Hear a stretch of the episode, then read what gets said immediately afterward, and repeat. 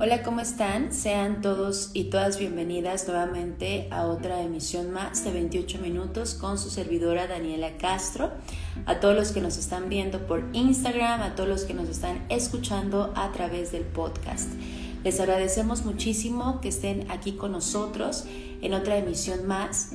Y precisamente el día de hoy vamos a platicar un tema con un invitado muy especial que ya lo hemos tenido aquí en 28 minutos pero quisimos volverlo a invitar porque fíjense que precisamente cuando invitamos a, Isaac, Isaac Pérez, que él desde California va a estar platicando con nosotros, él precisamente nos comentaba sobre esta situación en la que ahorita estamos viviendo, que es esta pandemia, el COVID-19, cuando lo iniciamos en el mes pues de marzo, abril, cuando no sabíamos qué estaba sucediendo. Y pues después ya de algunos meses vamos a ver qué es, eh, cómo lo estamos tomando, cómo se está manejando y sobre todo pues nuestra actitud, esas emociones, este juego de emociones, estos nuevos hábitos, eh, hábitos que vamos a dejar o que ahora vamos a adaptar. ¿Qué está sucediendo con esta situación de manera personal? y sobre todo en la parte experiencial, ¿no? O sea, cómo nosotros lo estamos viviendo, cómo lo estamos experimentando y qué consecuencias positivas y qué consecuencias negativas puede eh, llevar a nuestra vida. Y pues vamos a esperar a Isaac para que se conecte, para invitarlo, para que esté pues por aquí con nosotros en esta transmisión de 28 minutos. Les agradecemos muchísimo a todos los que nos están escuchando, a todos los que nos están viendo. Un saludo muy especial a todos. Y pues ya saben que esto del COVID trajo muchísimas cosas, trajo muchas experiencias positivas, muchas negativas para muchos en todos los sentidos, ¿no? Como emocional y sobre todo en la parte económica también, este paro que hubo, ¿no? Como de economía, este paro que hubo como de actividades en todos los sentidos y sobre todo que cómo nosotros como humanos empezamos a tomar esta actitud, ¿no? Eh, muchos por ahí se paró todo y eh, la economía, se pararon muchas actividades y también emocionalmente también nos paramos. También muchos se quedaron en su casa a reflexionar, a tomar esta situación como una buena oportunidad de mejora y que es como debemos de, tomarlo, ¿no? Que sabemos que para muchos es muy difícil eh, adaptarnos a los cambios, porque pues sí, nos tomó de sorpresa a todos y a todas, ¿no? O sea, no fue como algo que ya se tenía esperado, sino que a todos nos tomó de sorpresa.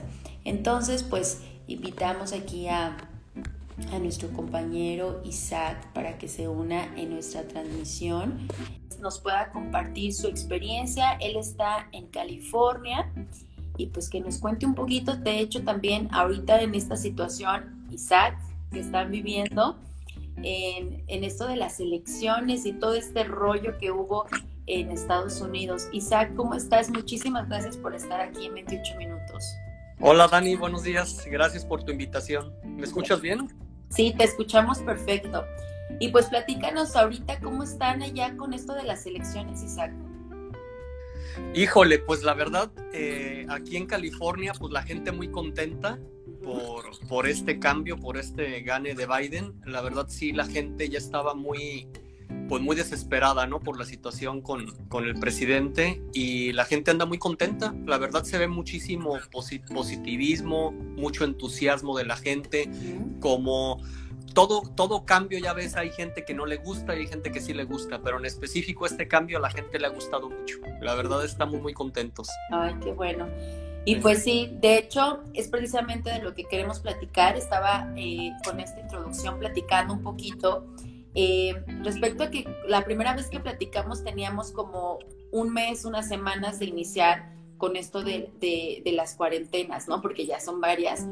Y que ahorita que ya estamos casi cerrando este año, pues continuamos. De hecho, aquí en San Miguel de Allende, en Guanajuato, nuevamente nos regresan al semáforo naranja, ¿no? De que otra vez empecemos a limitarnos, debido a que obviamente, pues, eh, estamos incumpliendo, ¿no? Con, con, las medidas que nos están estableciendo, porque nos cuesta adaptarnos a los cambios, Isaac. ¿Cómo ves esto de que el ser humano tercos con lo del cambio? Sí, fíjate que es una condición eh, que, bueno, yo, yo lo he vivido, es una condición de nuestra mente a seguir siempre con los mismos patrones de comportamiento. Entonces, em, eh, nos cuesta trabajo, obviamente, adaptarnos de forma natural. No es por terquedad de la gente, o sea, yo, yo creo que no es porque la gente seamos tercos y queramos seguir en lo mismo, sino que la gente, la mente tiende a lo conocido porque es el lugar seguro. Entonces, en, ese, en esa seguridad no queremos movernos muchas veces, pero pues vaya, es una gran oportunidad para movernos y actuar de una diferente forma en esta nueva normalidad, que en un principio a mí, te soy sincero, ese nombre como, como nueva normalidad no me gustaba mucho, pero pues es la realidad la industria está cambiando, las cosas están cambiando, ve los niños en, la escuela, yo les digo a mis hijos, porque desde hace mucho tiempo, bueno, yo los saqué de la escuela un tiempo y luego ellos quisieron regresar.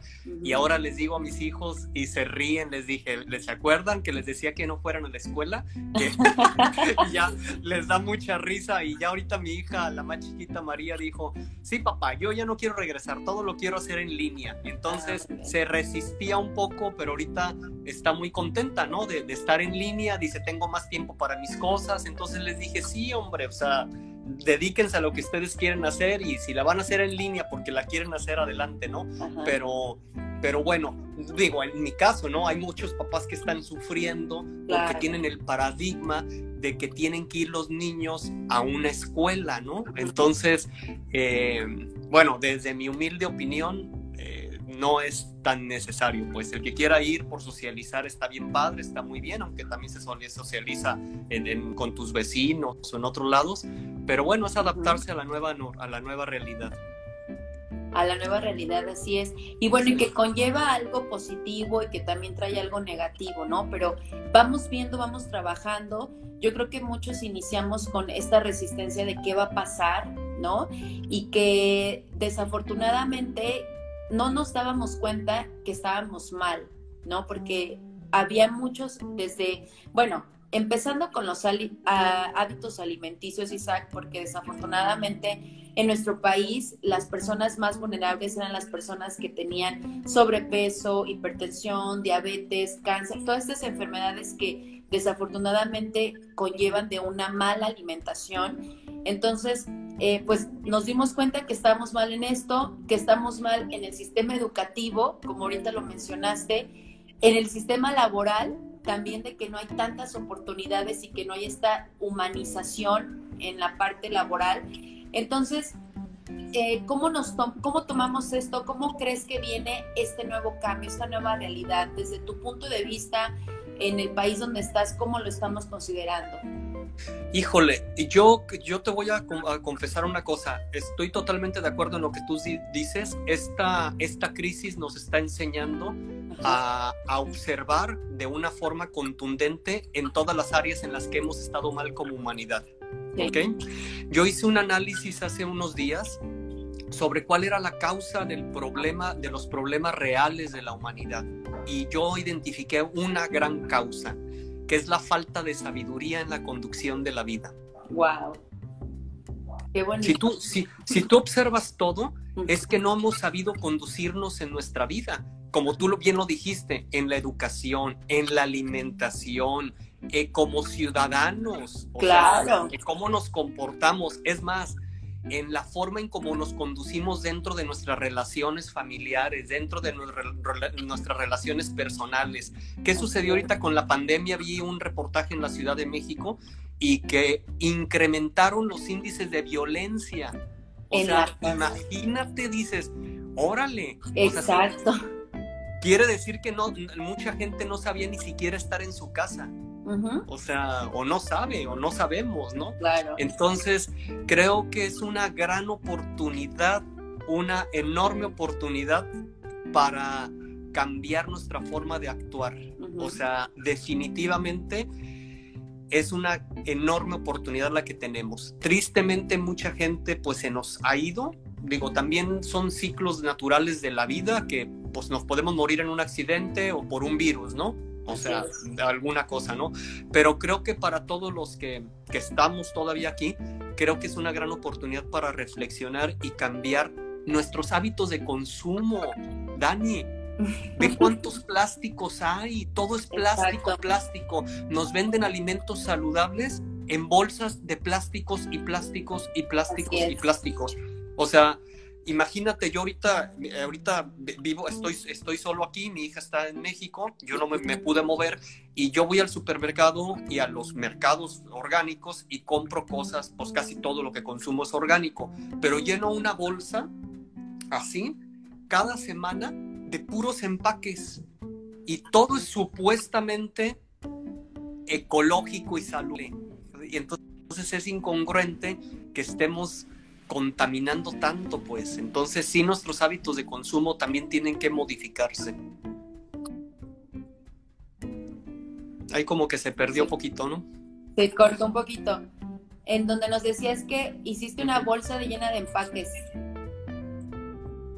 Sí, lleno una bolsa de, empaques y, no creas que compro muchísima comida. O sea, si yo que soy solo, imagínate una familia de cuatro integrantes, no, pues es un basurero, ¿no? Entonces, nuestros hábitos de consumo tienen que cambiar también. O sea, tienen que cambiar muchísimas cosas, pues, muchísimas cosas. La forma en cómo nos comportamos, esa conexión también con la naturaleza, Dani, es bien importante.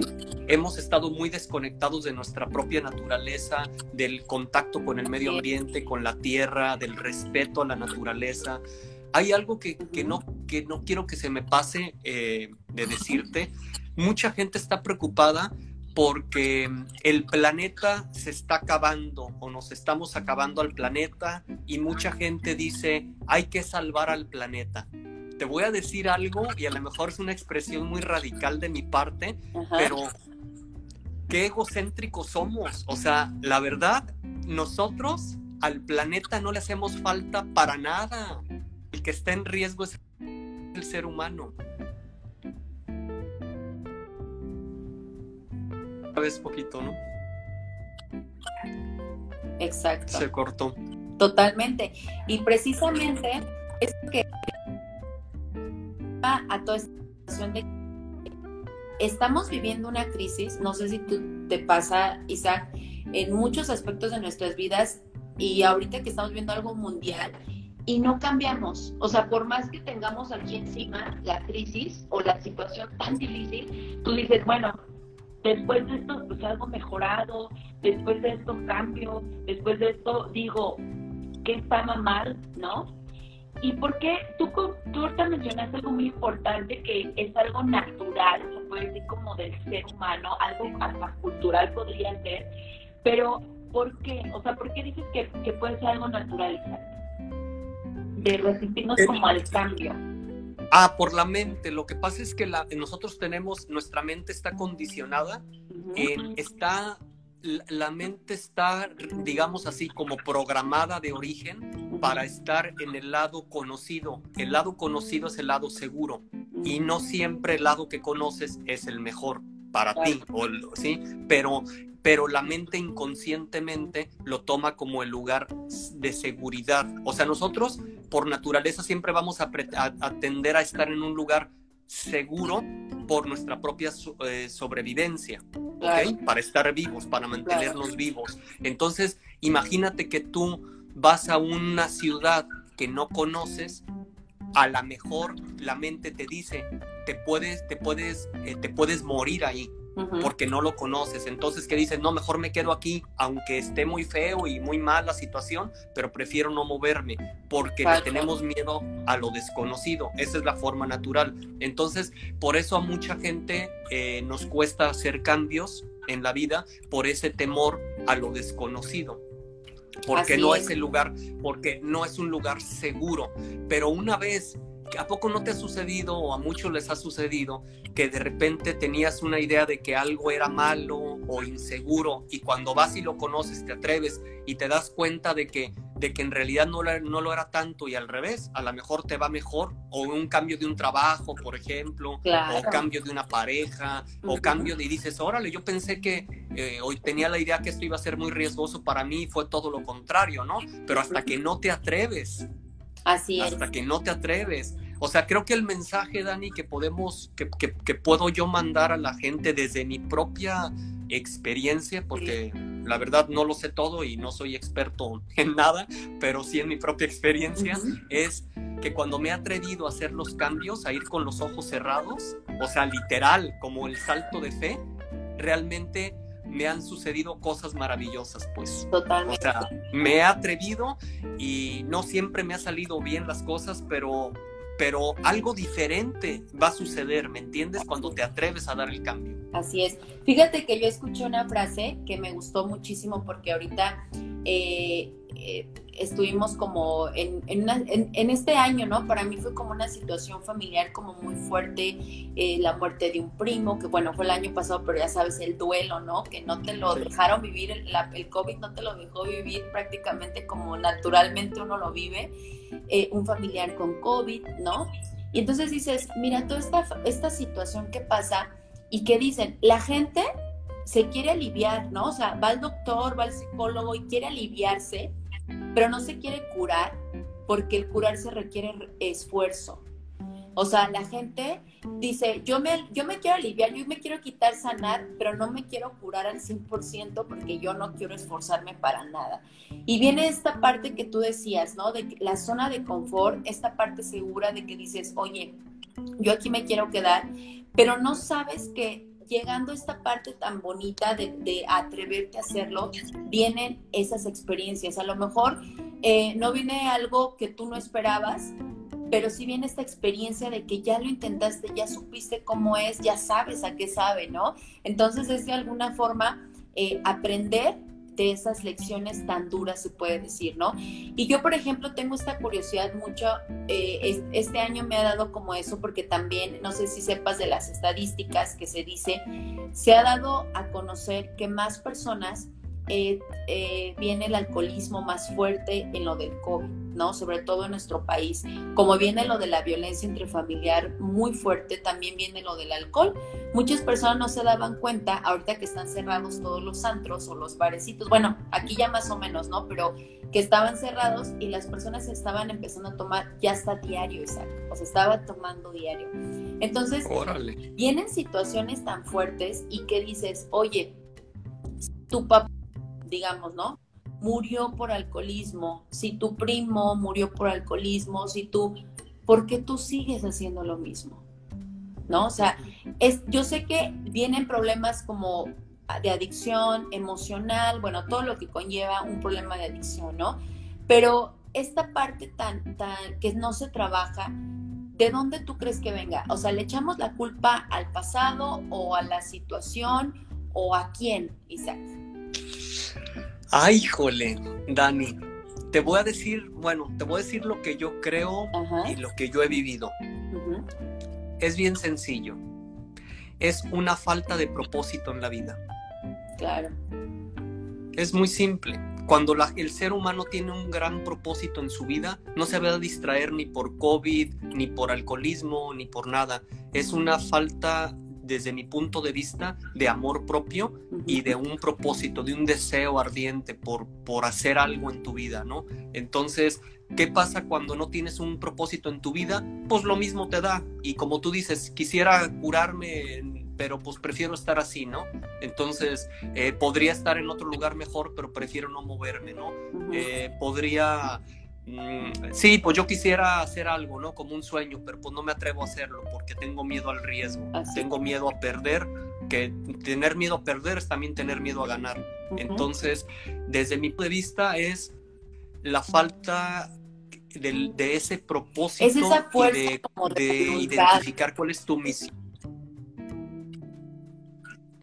Perdón, se es, Es esa fuerza de voluntad.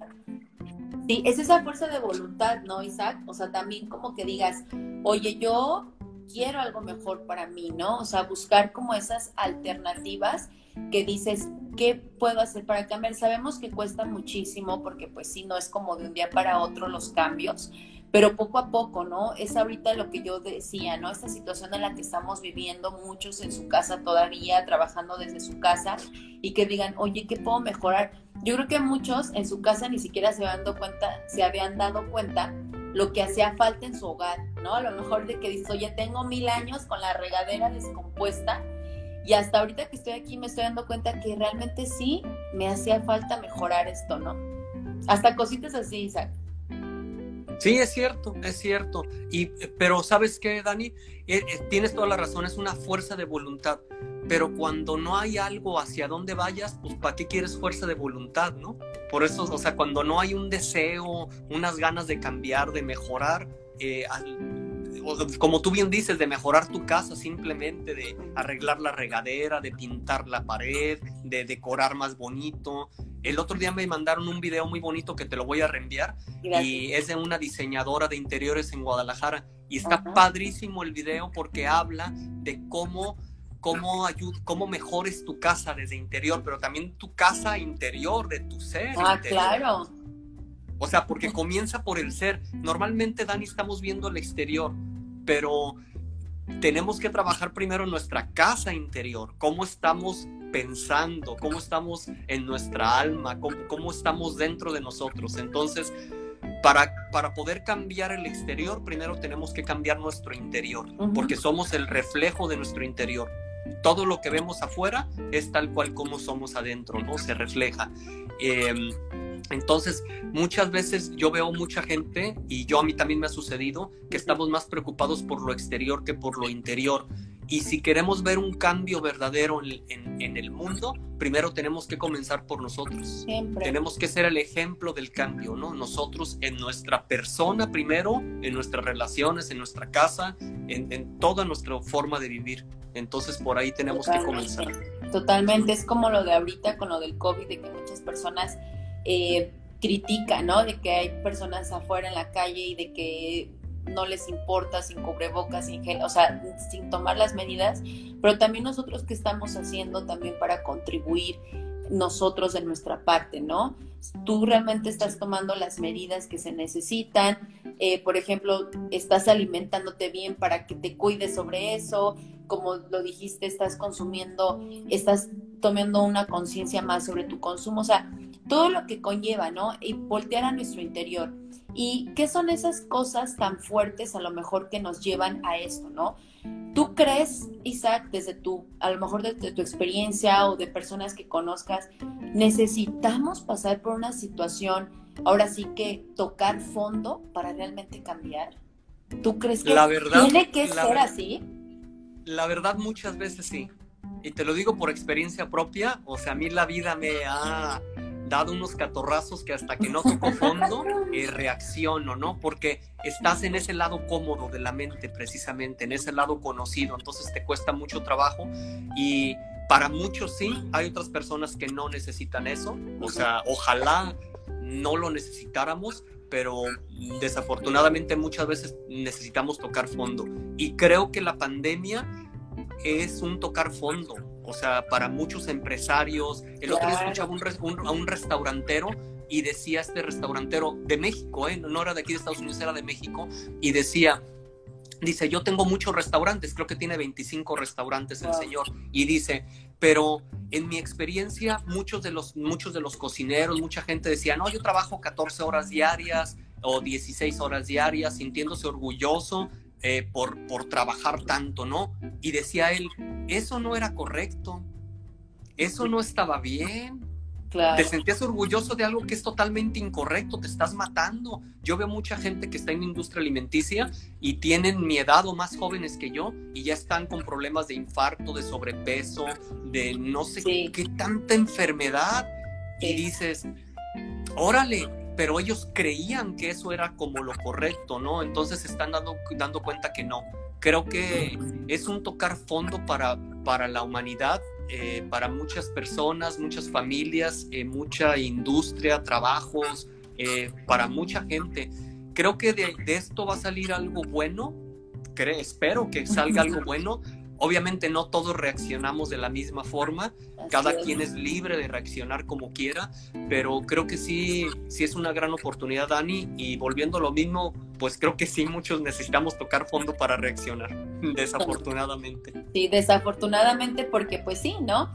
Que nos llegan estas experiencias de la nada sin que uno lo espere y que pues son lecciones siempre que tomarlo, ¿no? Todo está perfecto para un aprendizaje, o sea, cada cosita que nos sucede está acomodadito para algo que tú tenías que aprender, ¿no? Para algo que teníamos que aprender. Y bueno, ya casi para cerrar, Isaac, ¿qué nos puedes contar como de la parte de, eh, desde tu perspectiva, tú que eres una persona súper emprendedora, que siempre anda como ahí viendo qué, qué oportunidades hay de negocio? Eh, en esta parte como de pandemia, ¿crees que viene esta, esta parte creativa para emprender o de plano dices, qué tonto el que emprenda en plena pandemia? No, al contrario, es una enorme oportunidad porque como todo, como todo está cambiando, por ejemplo, todos los modelos, los modelos de negocio de servicio a domicilio son excelentes, o sea, son excelentes. Eh, por ejemplo, los, digo, te voy a decir ideas, ¿no? Los cinemas como eran antes en el carro, ¿no? Que llegabas en el carro y cinemas al aire, así, pantallas, eh, ¿cómo se llamaba? No me acuerdo, pues, pero pantallas en el, al aire libre, pues eso también es una gran oportunidad y es algo padrísimo. Hay muchas cosas que es como, que, que, podemos tomar del pasado como regresar. Mira, yo veo, te voy a decir cómo lo veo yo muchas cosas que se emprendieron en los últimos 50 años que la industria hizo nos llevaron a un, a un desastre, o sea, realmente a un desastre. Entonces hay que observar qué se hacía antes de esos 50 años que estaba bien hecho y que no se debió de hacer, o que si ya se hizo, pues ya se hizo. Se hizo porque nos teníamos que dar cuenta que no funcionaba. ¿Sí, me, entiendes? Entonces, eh, creo que hay muchas oportunidades, creo que es el mejor momento para emprender, te lo digo desde mi persona. Para mí esto de la, de la pandemia me llegó, eh, eh, bueno, fue un gran momento para mí, una gran experiencia porque me pude concentrar en un proyecto que tenía mm, queriendo hacer desde hace mucho tiempo y me dio la paz y la tranquilidad de estar enfocado. Entonces, a mí me ayudó muchísimo. De hecho, te puedo decir, que como emprendedor ha sido el mejor año de mi vida. Wow. Ajá. el mejor año de mi vida. Yo nunca en mi vida había trabajado tan concentrado en, lo que es mi verdadera pasión, por estar distraído en muchas cosas que me gustan y me gustaban, me encantan, pero, pero el estar este año totalmente concentrado en una incubación, o sea, prácticamente muchas horas concentrado en lo que es mi pasión de muchos años, eh, ha sido maravilloso para mí. Y creo que he hablado con mucha gente y también ha estado muy contenta de estar trabajando desde su casa, de darse cuenta que no necesitaba ir a una oficina, de muchas cosas. O sea, entonces creo que es una de las mejores oportunidades para emprender. Muchísimas, muchísima oportunidad. Por ejemplo, eh, te comentaba, no es por hacer comercial, pero mis hermanos que abrieron su restaurante en San Miguel de Allende, eh, también es este año, saludables es 90% vegetariano, entonces la gente está encantada porque decían está muy rico, tiene gran sabor y es sumamente saludable. Pues todo lo que sea saludable ahorita, verdaderamente saludable, pues la gente lo va a querer. Entonces, eh, eso, y abrieron en plena pandemia, pues. Plena pandemia. Entonces, está haciendo de Allende está siendo un éxito, ajá, en San Miguel de Allende y, con todas las medidas de seguridad, con todo, pero todo lo que ofrecen es natural, es orgánico y es prácticamente vegetariano todo. Entonces es algo que, que hacía falta, fíjate. Ese tipo de cosas hacían falta en San Miguel de Allende, por ejemplo. Había dos o tres lugares, pero pues uno nuevo, uno diferente. Entonces creo que es una gran oportunidad. Digo, ahí está la prueba, te lo digo con ellos. O sea, está muy fácil. Así es. Ay, Isaac, pues yo te agradezco muchísimo. Yo sé que, como lo mencionaste, pues estás eh, ocupado y muy organizado siempre en tus tiempos. Te agradezco de verdad muchísimo que me encanta que compartas esto, que la gente conozca como estas ideas que tú tienes, estas experiencias que has tenido y que nos compartes, porque de verdad es bien interesante escuchar las experiencias de las personas, porque uno siempre cree que es el único en el mundo, ¿no? Así como, ay, yo, a mí me pasa, y cuando no, de verdad, a muchas personas lo viven igual o hasta peor que tú y que es bien importante que escuchemos a, más personas para que nos motiven y para que nos inspiren en que todo va a estar bien, Isaac. Sí, no, pues gracias Dani por, por invitarme, con mucho gusto cuando gustes, ya sabes, eh, yo estoy a tus órdenes y, y sí, gracias, espero y, sirva de algo a alguien el poder compartir mi experiencia lo poquito que sé, digo, la verdad, eh, a veces siento como que acabo de nacer y como que tengo todo un mundo por descubrir frente a mí y, me, da mucha emoción cada día que amanezco, me, emociona no aprender algo nuevo. Entonces creo que eso, si la gente pudiera ver un poquito algo distinto de lo que hace comúnmente, eh, leer más, leer de otros temas, aprender de temas diferentes, de más gente, eso también es una gran, gran motivación. Eso la gente lo puede inspirar mucho. Totalmente. Pues muchísimas gracias, Isaac, este, por estar aquí y pues espero que todo muy bien y pues enhorabuena con el nuevo presidente. sí, muchas gracias. Pues gracias, Dani, gracias a todos y que tengan muy buen día. Gracias, hasta luego, Isaac. Ok, nos vemos, adiós, bye. Bye. Pues le agradecemos Isaac, estuvo aquí presente en 28 minutos, aquí en este Instagram Live y también pues en el podcast. Les agradecemos muchísimo que estén aquí. Recuerden que por aquí nos pueden encontrar, déjenos sus comentarios y compartan este video. Muchísimas gracias, hasta la próxima.